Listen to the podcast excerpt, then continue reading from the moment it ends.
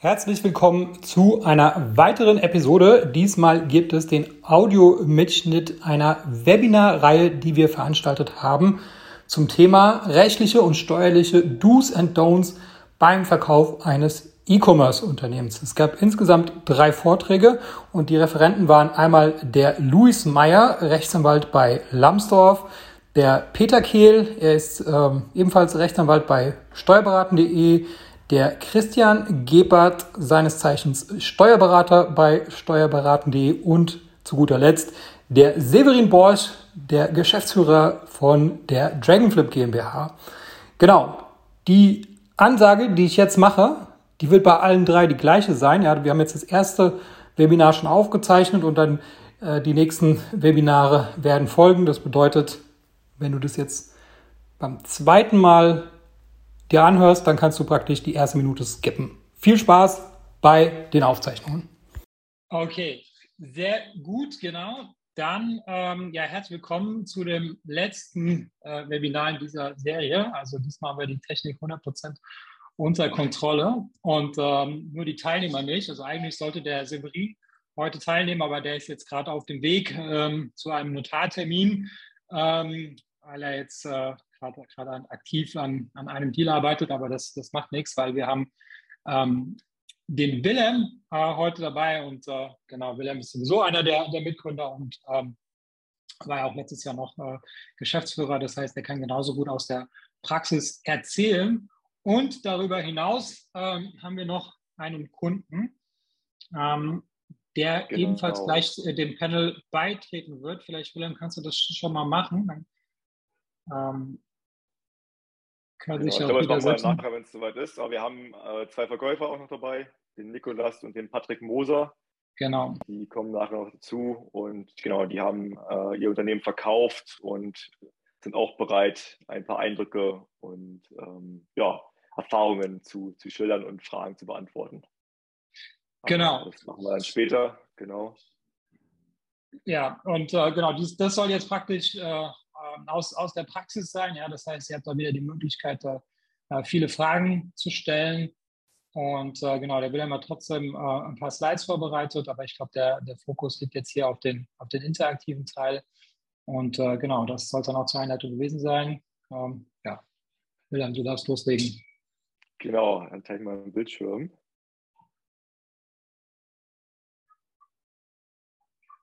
So. Kann man es sehen? Ja. Genau.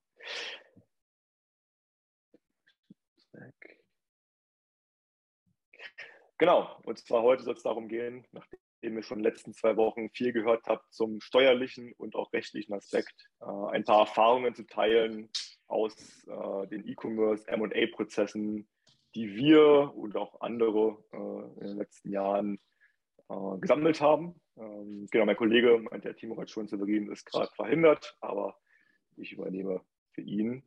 Das Ganze würde ich relativ kurz lassen, um halt auch wirklich, wie gesagt, Zeit zu haben für sowohl Nikolas und Patrick noch Eindrücke zu teilen, aber auch für euch. Also immer gerne Fragen reinstellen in den Chat. Ähm, und dann, genau, wir die auf jeden Fall alle hoffentlich beantworten können. Ähm, kurz was zur Agenda. Ähm, was, für was möchte ich reden? Äh, ganz kurz am Anfang für die, die jetzt Dragonfit noch nicht so sehr kennen, einfach kurz ein, zwei Minuten äh, mal kurz Dragonfit vorstellen. Wer sind wir, was machen wir, äh, wo kommen wir her? Ähm, dann Thema zwei, Vorbereitung des Verkaufs ähm, ist ein recht wichtiger Punkt, den, glaube ich, viele Verkäufer äh, gar nicht so auf dem Schirm haben. Ähm, dann möchte ich was erzählen zu den verschiedenen Käuferarten.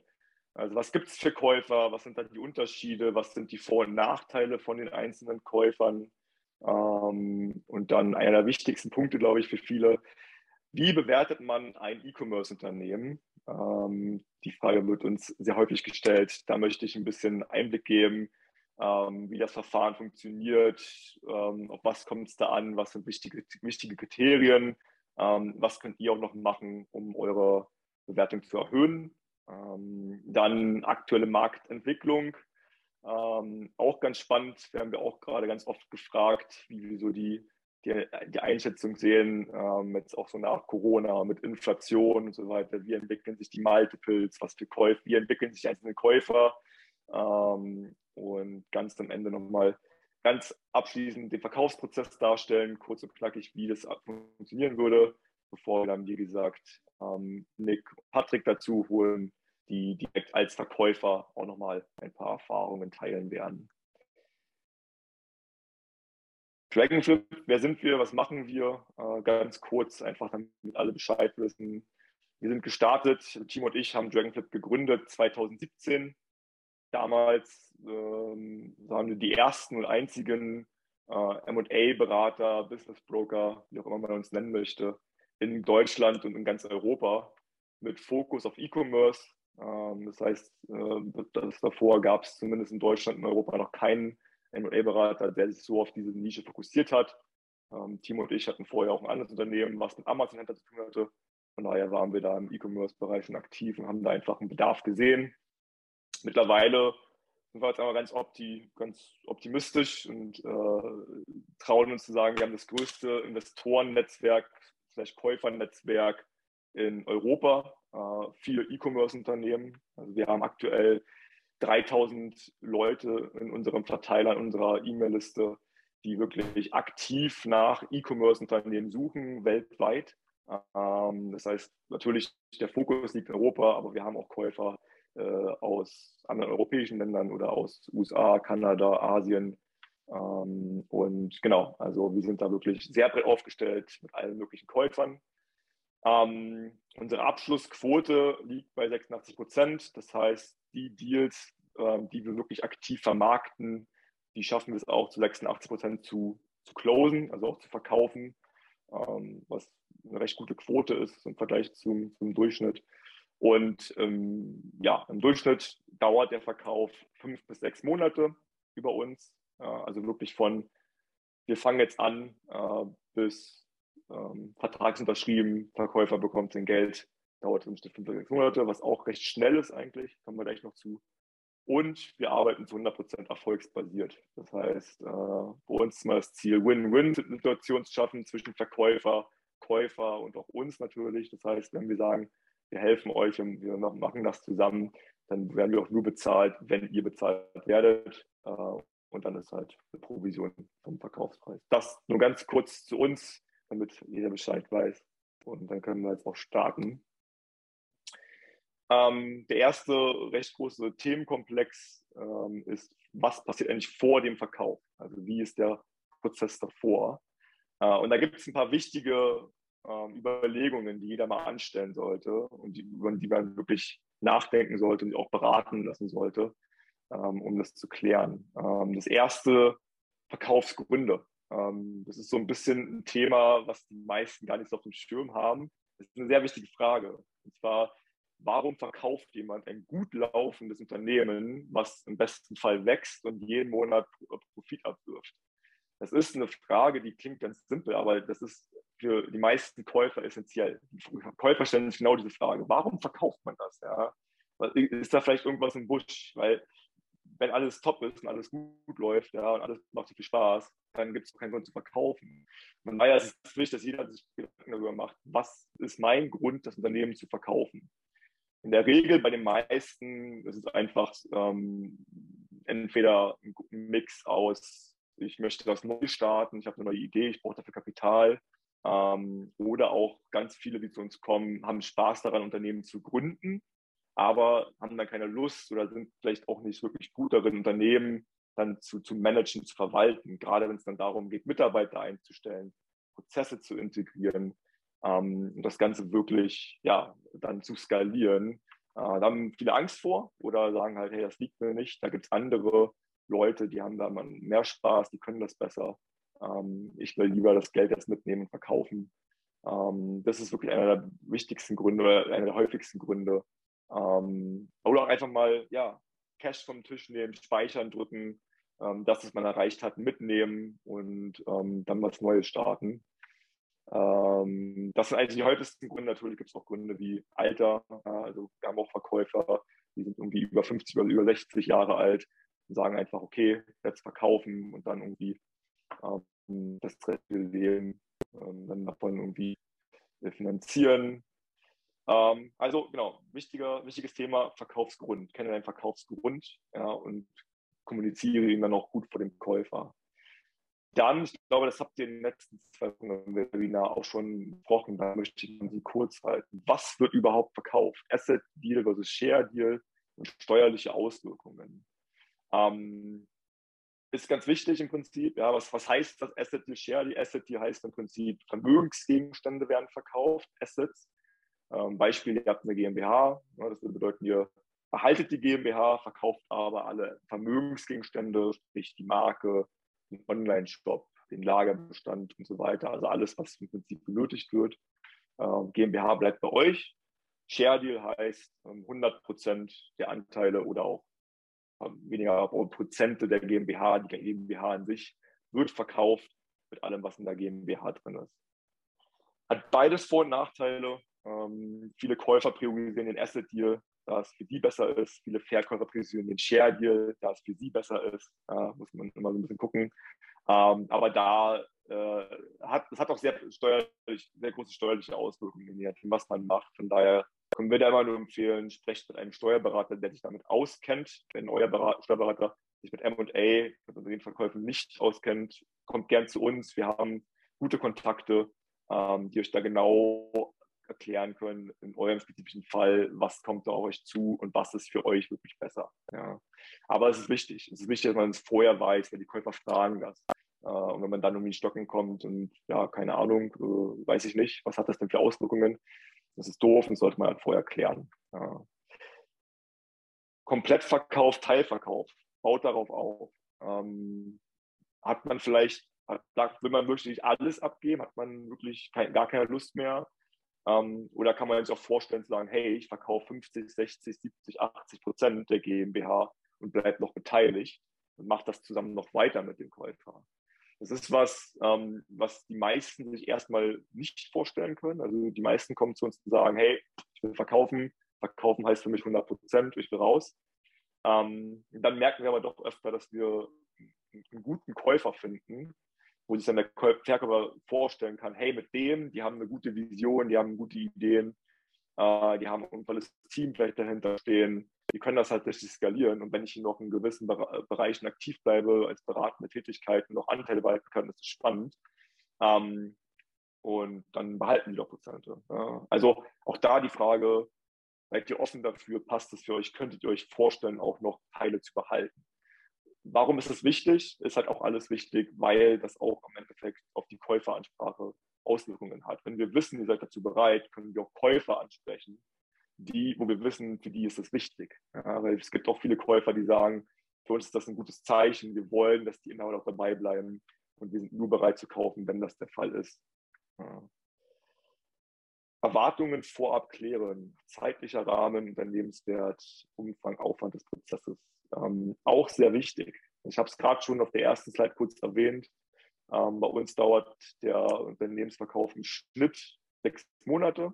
Ähm, generell ist es aber so, über alle Verkäufe hinweg, über alle Branchen, alle M&A-Berater und so weiter, dauert ein Unternehmensverkauf eigentlich, sagt man immer so neun, man sollte neun Monate einplanen. Neun Monate ist der Schnitt. Ähm, und das ist einfach, das sollte man sich am Hinterkopf halten. Ja? Also wenn man heute entscheidet, ach, ich will verkaufen, heißt das nicht, dass nächste Woche der Verkauf abgeschlossen ist oder in einem Monat. Das kann passieren. Also bei uns, wir hatten den schnellsten Deal in acht Tagen. Wir hatten aber auch einen Deal, das hat zweieinhalb Jahre gedauert. Und deswegen ist es ganz wichtig, sich da auch wirklich realistische Erwartungen zu, zu setzen und zu sagen, okay, das, das dauert so ein Prozess. Natürlich versuchen wir es so schnell wie möglich hinzubekommen und es kann auch schnell gehen, aber habe dort wirklich auch realistische Erwartungshaltungen, dass es halt auch wirklich ein Dreivierteljahr oder länger sogar dauern kann. Ja, und das müsst ihr auch irgendwie ein bisschen mit einplanen. Ähm, Unternehmenswert, dazu kommen wir gleich noch ein bisschen mehr ins Detail, aber auch da natürlich realistische Erwartungen, ähm, weil ansonsten steckt ihr da auch sehr viel Zeit rein und bekommt nie das gezahlt, was ihr irgendwie euch vorgestellt habt. Äh, Umfang, Aufwand des Prozesses, auch sehr wichtig. Ja, ähm, Beispiel, ihr wollt verkaufen, wir starten den Verkaufsprozess und jetzt entscheidet ihr euch, Mensch, ich möchte jetzt sechs, sechs Monate wandern, ich will mal dieses Detox ausprobieren, irgendwo in den Bergen. Ähm, super. Äh, und wenn ich wiederkomme, ist ja Verkauf bestimmt. Ähm, so funktioniert es nicht, ähm, sondern ihr müsst dann natürlich auch während des Verkaufsprozesses bereitstehen. Ähm, natürlich versuchen wir oder auch andere M&A-Berater euch so viel Arbeit wie möglich auf, abzunehmen. Ähm, aber ganz ohne euch geht es natürlich nicht, ähm, weil jeder Käufer möchte irgendwann euch auch mal kennenlernen. Das heißt, es gibt dann Treffen oder Video- und Videocalls ähm, und auch natürlich gerade am Ende, wenn es Richtung Diligence geht, Kaufvertrag, ähm, da ist es nicht zu unterschätzen. Ja. Also wir sagen immer im Schnitt, wir, wir, haben eigentlich immer so fünf bis zwölf Käufer, die euch dann irgendwie kennenlernen wollen, pro Käufer ein bis zwei Stunden. Ja, ist man schon bei zehn bis irgendwie 14 Stunden, die man da Zeit reinstecken muss. Due Diligence tendenziell sogar ein bisschen mehr. Also plant das auch ein während des Verkaufs. Natürlich versuchen wir es euch so einfach möglich zu machen, aber ähm, es ist immer auch zeitintensiv beim Prozess. Und dann Vorbereitung des Unternehmens, ähm, zum Beispiel saubere Buchführung, klar, ja, man sagt immer, macht, macht irgendwie die Braut hübsch, ja, also räumt auf, sorgt dafür, dass alles vorzeigbar ist, dass ihr eine saubere Buchhaltung habt, dass die Jahresabschlüsse stehen, dass die BWAs irgendwie da sind, sagt dem Steuerberater Bescheid, hey, ab sofort vielleicht die BWAs ein bisschen früher erstellen als normalerweise, weil die Käufer wollen das sehen. Ähm, also sorgt einfach dafür, dass alles irgendwie in Schuss ist. Ja, ist eigentlich eher ein Problem, was wir mit ausländischen Unternehmen haben, gerade aus den USA, wo Blutführung eher so optional ist. Ja. Äh, in Deutschland ist es ja ein bisschen, äh, ist ein bisschen einfacher, ja, weil wir auch müssen. Aber ähm, genau, sorgt einfach dafür, ja, dass wenn dann der Käufer kommt, das alles anschaut und die Unterlagen reinguckt, dass dann irgendwie alles so vorzeigbar ist und gut aussieht. Ja. Das sind so die Hauptaspekte, ähm, bevor es überhaupt losgeht. Ähm, also macht euch Gedanken darum, warum verkauft ihr, ähm, was verkauft ihr, ja, ähm, sorgt dafür, dass ihr realistische Erwartungshaltungen habt und guckt nochmal, ob alles irgendwie vorzeigbar ist und ob eure, eure eure Zahlen parat habt. Ja. Dann gibt es Käufergruppen. Ähm, es mal ein, es gibt strategische Investoren, Finanzinvestoren, Unternehmer, Entrepreneure und natürlich, die werdet sich alle wahrscheinlich jetzt auch kennen, in den letzten zwei Jahren, die Aggregatoren. Das sind so die, die Hauptkäufergruppen, oder wir mal die Gruppen, in die man eigentlich alle Käufer irgendwie einpositionieren kann. Ganz kurz vielleicht, was ist der Unterschied, was sind Vor- und Nachteile? Ähm, strategische Investoren, das sind im Prinzip so bei uns zumindest die Lieblinge, unsere Favoriten. Ähm, was, dazu zählen eigentlich alle ja, bestehende Unternehmen. Andere Unternehmen, auch aus dem E-Commerce-Bereich, die sagen wollen, ich möchte dazu kaufen, ich möchte wachsen durch Zukäufe und die in eurem Portfolio, in eurer Marke einen Wert sehen und sagen, wenn wir die jetzt zunehmen, und können sie vielleicht auch mit anderen bestehenden Produkten, die wir haben, konsolidieren.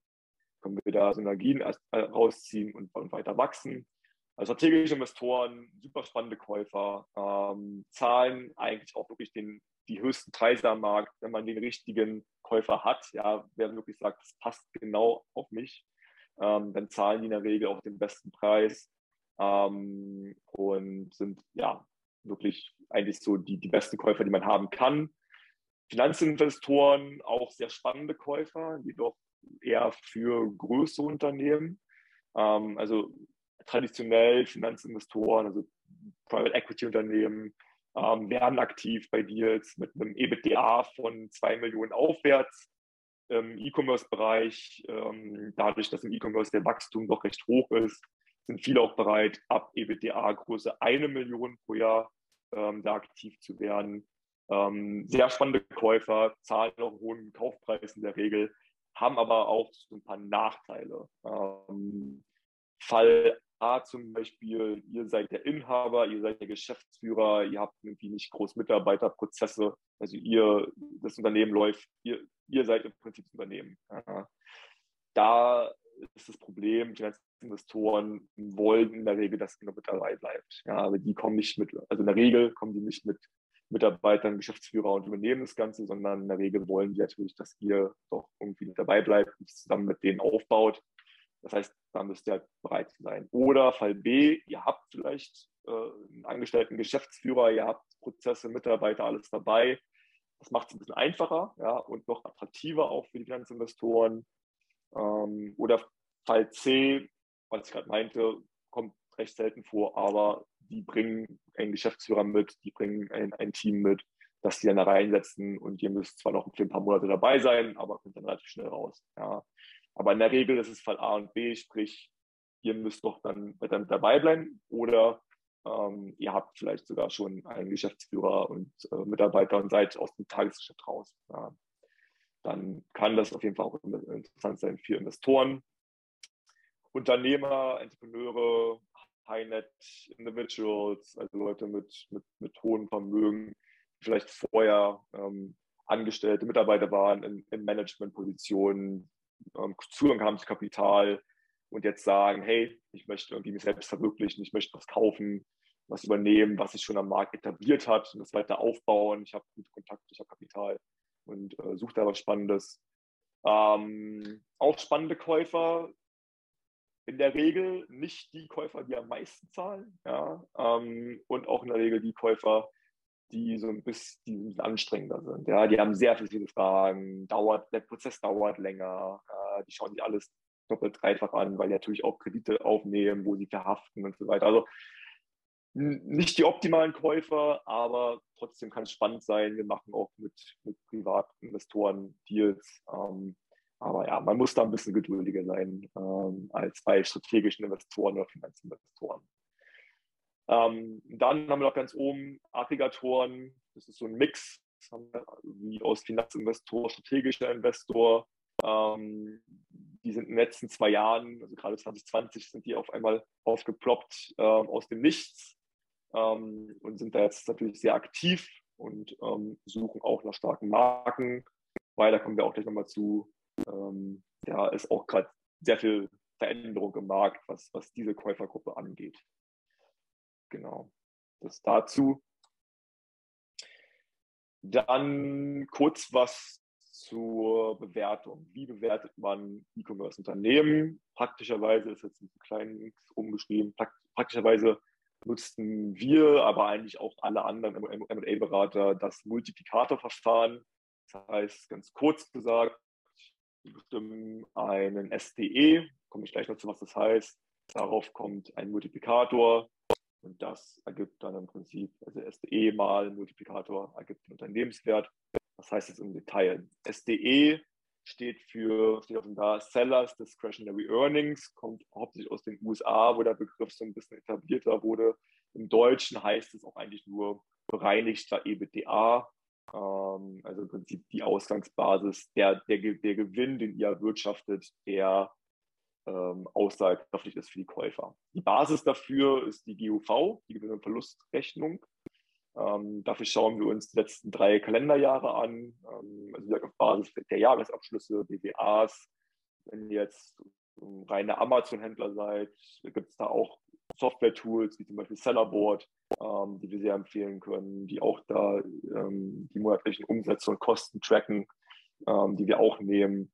Ähm, monatlich, die letzten zwölf Monate dann ähm, und davor jährlich. Und da nehmen wir den Jahresüberschuss, äh, bereinigen den Richtung EBITDA, das heißt Steuern, Abschreibungen werden bereinigt. Ähm, und dann gibt es in der Regel noch weitere Kosten, die wir bereinigen können, zum Beispiel das Geschäftsführergehalt und Sondereffekte. Und das ist relativ wichtig. Ja, also Sondereffekte heißt alles, was ihr an einmaligen Ausgaben hattet, ähm, kann bereinigt werden. Das sind zum Beispiel Kosten für die Anmeldung der Marke. Ja, das macht man einmal, aber nicht wieder. Oder Kosten für Erstellung des Online-Shops. Ja, vielleicht hattet ihr irgendwie Programmierer, die euch euren Online-Shop erstellt haben. Das waren das Kosten von 10.000, 20.000 Euro. Ja, klar muss man den Shop auch pflegen in der Zukunft, sind auch Kosten, aber das sind halt nicht 10.000, 20.000 Euro, die ihr einmal hattet, um den zu erstellen. Das sind halt Kosten, die müssen alle bereinigt werden, um halt wirklich ein aussagekräftiges ähm, SDE ähm, zu ermitteln. Ja. Ähm, oder auch Kfz-Kosten. Ja. Wir haben viele die haben halt sich einen Firmenwagen geholt, aber im Prinzip, wenn man ehrlich ist, ist der nicht wirklich notwendig, um das Geschäft weiterzuführen. Ja. Ähm, das sind alles so Kosten, die bereinigen wir ja, und die haben eine sehr hohe Auswirkung. Und da ist es auch extrem wichtig, dass wenn wir uns eure Zahlen anschauen, und äh, natürlich können wir nicht alle Buchungen durchgehen, wenn, dann müssen wir auch wissen, okay, sagt uns da auch ruhig, okay, hey, da war noch irgendeine Ausgabe, einmalig Anwaltskosten, weil da war irgendein Fall, der da hat uns jemand verklagt auf, das waren irgendwelche einmaligen Kosten. Wenn wir das wissen, können wir es bereinigen. Wenn wir es nicht wissen, können wir es nicht bereinigen. Das kann sich am Ende extrem auswirken. Zum, nehmen wir mal an, ihr habt irgendwie Einmalkosten von 30.000 Euro, die wir nicht bereinigen. So, und ihr habt einen, einen Gewinn von ähm, 300.000, bekommt darauf äh, ein Dreier-Multiple. Ja, das heißt, ihr habt einen Verkaufspreis von 900.000 Euro.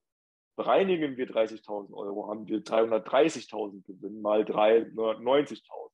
Das heißt einfach so, dass 90.000 Euro mehr für euch nur durch die Bereinigungen. Ja, aber dafür müssen wir es auch wirklich halt wissen. Und ähm, diese Sondereffekte, die haben eine sehr große Auswirkung am Ende.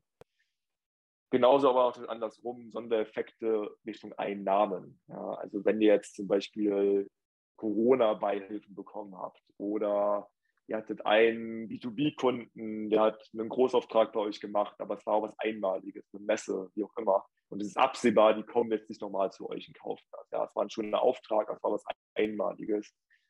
Dann müssen wir das natürlich auch bereinigen. Ja, also Kosten und Einnahmen müssen bereinigt werden, ähm, damit es ein aussagekräftiges EBITDA ist oder auch SDE. Ähm, und darauf kommt dann ein Multiplikator. Ähm, dieser Multiplikator, wie bestimmt er sich? Ähm, das, dazu nehmen wir vergleichbare Transaktionen. Ja, also wir haben mittlerweile noch einige Deals gemacht in den letzten fünf Jahren und ähm, haben da einen recht großen Erfahrungswert. Ähm, das heißt, wir gucken uns an in vergleichbaren Transaktionen, was haben wir da für Multiplikatoren erzielen können, welche Angebote haben wir da bekommen ähm, und können da eigentlich wirklich mittlerweile einen sehr realistischen Erfahrungswert euch geben, was, was uns auch sehr wichtig ist. Ja, wir, was wir nicht wollen, ist, wir wollen irgendeinen Wert nennen, ähm, der komplett utopisch ist, weil das bringt am Ende niemandem was. Äh, und genau, deswegen versuchen wir da immer eigentlich auch einen sehr marktrealistischen Multiplikator zu ermitteln.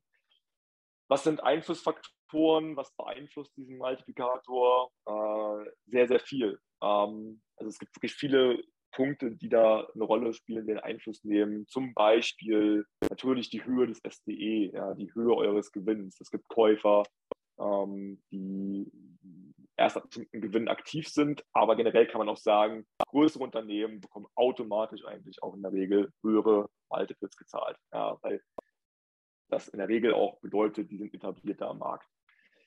Markenstärke ist ein wichtige, wichtiger Einfluss. Ähm, also wie stark ist eure Marke wirklich auch präsent? Ja, habt, ihr, habt ihr ein klares Branding? Äh, sticht eure Marke hervor? Hat sie vielleicht sogar ein bisschen Bekanntheit schon in der Kategorie? Kategorie, auch ein wichtiger Punkt. Ja, es gibt einfach Kategorien, da werden höhere Multiples ge äh, gezahlt als bei anderen Kategorien, weil dort mehr Käufer existieren. Ganz klassisch aktuell zum, zum, zum Beispiel Beauty, Nahrungsergänzungsmittel sind Kategorien, da haben wir Käufer, die stehen Schlange. Haustier ist auch immer extrem nachgefragt. Ähm, also es gibt einfach Kategorien, die bekommen höhere Multiplikatoren.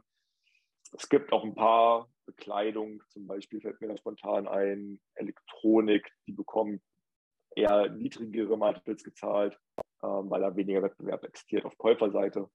Prozesse, ja, habt ihr Mitarbeiter an Bord, habt ihr SOPs, also Standard Operating Procedures, ja, habt ihr Checklisten, habt ihr alles da, damit der Käufer das auch wirklich schnell übernehmen kann. Ähm, Anzahl SKUs spielt auch eine Rolle. Ja, generell natürlich, wenn ihr 100 Produkte habt, ist es für den Käufer einfacher, das zu integrieren, als wenn ihr 10.000 Produkte habt. Level der Automatisierung, Wachstum, ja, ähm, Marge, da sagen wir eigentlich immer, versucht irgendwie über 20% Marge zu kommen, äh, auf jeden Fall über 15%, ansonsten wird es da auch schwierig Aufwand des Gründers oder Inhabers, ja, wie weit seid ihr noch involviert in den ganzen und Transferierbarkeit. Ja, genau. Das sind jetzt so ein paar Faktoren. Es gibt noch viele weitere Faktoren, die müssen, können wir uns dann gerne mal Teil anschauen. ähm, aber es würde jetzt den Rahmen sprengen, ähm, die wir halt dann in Betracht ziehen und gucken, okay, wo steht ihr da, um halt einen möglichst marktgerechten Multiplikator zu bestimmen. Hier einfach mal jetzt drei Beispiele, wie sich was auswirken kann. Ja, Business A hat einen SDE von 2000 Euro, hat aber äh, ja, jetzt weder hohes Wachstum, ist in einer Kategorie, die relativ schwach ist ähm, und äh, ja, die Marke ist nicht wirklich bekannt. Also da ist, ja, ist nicht viel dahinter. Dementsprechend bekommt sie halt ein kleines Multiple für 1,75 und dementsprechend auch nur einen kleinen Verkaufspreis. Ähm, Unternehmen B, ja, da ist schon ein bisschen, bisschen mehr Historie dahinter. Die sind schon ein paar Jahre am Markt, in der besseren Kategorie, haben schon ein bisschen mehr Branding betrieben, wachsen sehr stark, bekommen automatisch halt 2,8. Ja, also jetzt wirklich nur mal so, wie sich was auswirken kann, auswirken kann auf die Multiples, wenn man halt irgendwie ja, in den einzelnen Kategorien stärker ist. Ja, Business C schon lange am Markt, eine super spannende Kategorie, hat eine gute Marke, gutes Wachstum, bekommt beim gleichen SDE aber halt irgendwie ja, das, das Dreifache ausgezahlt. Dann noch kurz was zur aktuellen Marktentwicklung. Ähm, wir waren letzte Woche von Dragonflip auf der K5, das ist eine recht große E-Commerce-Messe in Berlin. Und ähm, da kam jemand zu mir und meinte, hey, wie ist es denn, kann man jetzt noch sein E-Commerce-Unternehmen verkaufen? Ja, ich bin Amazon-Händler, kann, man, kann ich mein, mein FBA-Unternehmen, ist es aktuell verkaufbar? Ja, geht das überhaupt noch? Und das hat mich so ein bisschen erinnert, ähm, wenn ihr Amazon-Händler seid, äh, vielleicht seht ihr diesen Spruch auch öfter. Seit gefühlt seit sieben Jahren wird jede, jedes Jahr die Frage gestellt, so, hey, es ist 2020 oder 2022, macht es jetzt noch Sinn, ein FBA-Unternehmen zu gründen? Ja, geht das jetzt noch? Ja, und dann gibt es immer irgendwelche Videos, die sagen, ja, es geht alles noch, aber es ist schwieriger geworden. Das ist aktuell ein bisschen auch die Marktentwicklung, wenn es darum geht, Unternehmen zu verkaufen. Ja, klar geht es noch. Das ist alles, das ist verkaufbar, man kann Unternehmen verkaufen. Es gibt nach wie vor auch noch Käufer am Markt. Ähm, diese Skepsis, die da gerade so ein bisschen am Markt herrscht oder die wir merken auf der Verkäuferseite, kommt zum einen dadurch natürlich, die Marktkonditionen sind ein bisschen schwieriger geworden, Inflation, es ist für die Käufer schwieriger geworden, Geld einzusammeln. Ähm, und ja, gibt nun mal gerade auch so ein paar, paar Krisen auf der Welt. Äh, und deswegen ja, herrscht ein bisschen Skepsis. Natürlich auch, man hat es auch gehört, ja, viele von den doch sehr prominenten Aufkäufern, den Aggregatoren, haben ihre Zukäufe gestoppt, ja, haben Mitarbeiter entlassen, äh, konsolidieren sich untereinander auf ähm, und man muss einfach einfach sagen, die Multiples sinken. Ja, also wir sehen schon, der Peak, der war Mitte letzten Jahres und seit dem, also letzten Jahres war es, letzten Jahres war es so, da haben wir halt Multiples erzielen können von, also Anfang letzten Jahres von vier, fünf, sechs Mal SDE. Und das war äh, das ist, war super, ja, natürlich für die Verkäufer. Einmal als, als kleines, als Vergleich, 2017, 18, 19, bevor das losging, lagen die Multiples im Schnitt so bei 1,5 bis 2. Ja, wir hatten noch mal zwei Multiples, die über 2 lagen, aber dann war man schon wirklich glücklich. Das heißt, die Multiples sind extrem nach oben gestiegen. Ähm, das, wir haben letztes Jahr einen Peak erreicht jetzt merken schon, die Multiples sinken. Und deswegen kann man, kann man Unternehmen verkaufen. Ja, es geht. Es ist natürlich schwieriger geworden. Äh, umso wichtiger ist es aber auch, den richtigen Käufer zu finden ähm, und sich auch nicht nur einen Käufer zu suchen, sondern wirklich einen, einen Bieterwettbewerb zu erschaffen zwischen mehreren Käufern. Ja, weil dann kann man auch weiterhin gute Verkaufspreise erzielen. Und wie gesagt, ganz wichtig ist es einfach, ähm, es ist immer noch einfacher und besser, jetzt ein Unternehmen zu verkaufen, ähm, als es 2019 der Fall war. Die Multiples sind immer noch deutlich höher als vor, vor drei Jahren, ähm, bevor der Boom losging. Und ähm, wir erwarten auch nicht, dass die Multiples wieder darunter fallen werden. Ja, das, das, das ist ganz klar. Ja, klar war es besser, hätte man letztes Jahr verkauft, aber so ist es mal. Es ist trotzdem noch weiterhin möglich, auch erfolgreich zu verkaufen. Genau. Das dazu. Aktu Achso, aktuell zu den Multiples. Die Frage wurde uns auch öfter schon in den letzten Tagen gestellt. Was sehen wir denn aktuell für Multiples? Also letztes Jahr war es, 2020, 2021 haben wir Multiples erzielen können von zwischen vier bis sechs oder sogar sieben. Aktuell sehen wir eher so Multiples im Bereich 2,5 bis 3,5. Das sind eigentlich so gerade die Multiples, die wir so aktuell sehen. Natürlich auch weiterhin, manche gerade auch schon, können auch Multiples erzielt werden über vier, aber es ist schwieriger geworden. Ja. Und man muss wirklich dafür den perfekten Käufer finden, wo es die maximale, maximalen Synergien, Synergien gibt. Ja.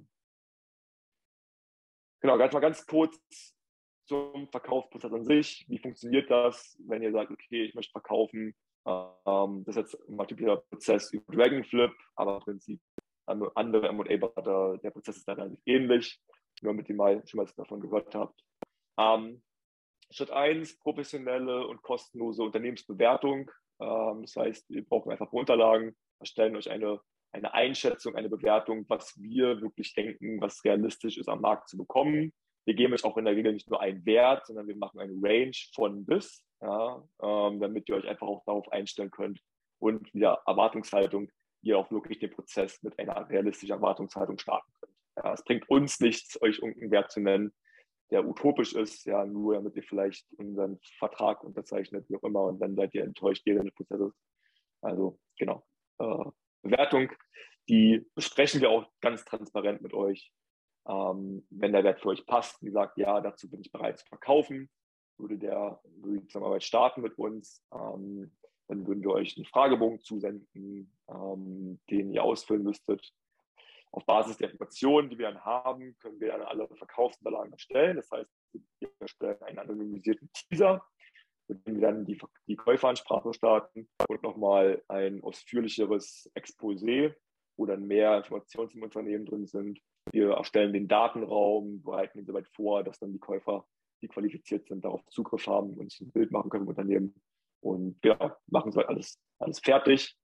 Dann geht es los mit der Ansprache ähm, vom, von unserem Käufernetzwerk. Also wir haben manche vorhin schon, wir haben ein sehr großes internes Käufernetzwerk, was wir aktivieren, wo wir ähm, Käuferleads rausziehen. Aber natürlich gehen wir auch raus äh, und, und, sprechen ähm, potenzielle Käufer außerhalb des Netzwerks an, die dazu passen könnten.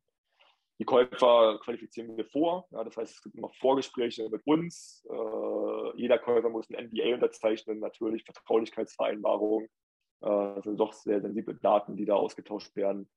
Ähm, und äh, ja, wir agieren ein bisschen als Türsteher, ja, weil wir wollen nicht, dass ganzen unseriösen Käufer, die eigentlich nur eure Zeit stehlen wollen, zu euch durchdringen. Ja. Und wir versuchen natürlich so gut wir können, die auszusortieren ähm, und dann die durchzulassen zu euch, die wirklich Interesse haben. Ähm, dann gibt es in der Regel äh, entweder Treffen oder halt Gespräche via, via Videocall äh, zwischen Käufer und Verkäufer, äh, wo man sich kennenlernen kann, wo man Fragen beantworten kann. Das meinte ich vorhin schon, das dauert in der Regel immer so eine Stunde, so ein Gespräch. Ganz wichtig natürlich, während des ganzen Prozesses habt ihr immer einen fixen Ansprechpartner von Dragonflip an eurer Seite. Ja, es gibt einen Broker, einen M&A-Berater, der ist den ganzen Prozess über immer der gleiche und immer für euch ansprechbar und natürlich auch immer in allen Gesprächen mit dabei. Ja. Ähm, und genau, hoffentlich bekommen wir dann mehrere Angebote, ja, wo ihr euch dann das Beste aussuchen könnt. Ähm, dann wird eine Absichtserklärung, ein LOI unterschrieben in der Regel will der Käufer dann auch ein bisschen äh, Exklusivität haben, ja, weil ab dem Zeitpunkt hat er auch Kosten, er muss dann auch Berater dazu holen, er muss die Zeit investieren. Das heißt, ihr seid dann für einen kurzen Zeitraum an den Käufer auch exklusiv gebunden. Ähm, der Käufer macht die Due Diligence, ja, wo wir euch natürlich auch versuchen zu, zu helfen, so gut es geht. Ähm, dann geht es an den Kaufvertrag. Ähm, da ist es so, ähm, dass wir auch gute Anwälte im Netzwerk haben, äh, die euch da beraten können, die auch den Vertrag für euch erstellen können. Und dann geht es ja, hoffentlich zum Notartermin, wo dann ähm, der Verkauf besiegelt ist und ähm, ihr, der Käufer und dann auch wir natürlich happy sind und, und, glücklich sind, dass der Verkauf erfolgreich abgeschlossen wurde. Genau. Das ganz kurz zum Verkaufsprozess. Ähm, zwei Verkäufer, die letzten Monat genau das durchgelebt haben und äh, auf dem Foto hier glücklich beim Notar saßen äh, und den Verkauf äh, besiegelt haben, sind äh, Nick und Patrick Moser, die die Marke Anthony Brown, die wir uns verkauft haben. Und jetzt muss ich mal kurz schauen, ähm, dass ich die als Panel dazu hole. Hallo, hier ist nochmal Timo. Ich muss äh, das Ganze leider hier an dieser Stelle beenden. Ähm, also den letzten Teil ähm, mit, mit unseren Kunden, den, den muss ich leider rausschneiden, weil ähm, es wurden Zahlen genannt und ich kann nicht ausschließen, dass, ähm, dass diese Zahlen ähm, nicht einer Vertraulichkeitsvereinbarung unterliegen. Und äh, deswegen gibt es hier leider einen Cut. Also die, die jetzt nicht live dabei waren, ähm, die können sich das jetzt leider nach, nicht mehr im Nachhinein anhören und anschauen. Ähm, aber ich hoffe, es war natürlich äh, nichtsdestotrotz ähm, sinnvoll, ähm, eben bis jetzt, ja. Ähm, aber den letzten Teil, den hat man nur erlebt, wenn man live dabei war. Den gibt es jetzt leider nicht in der Aufzeichnung. Danke, ciao.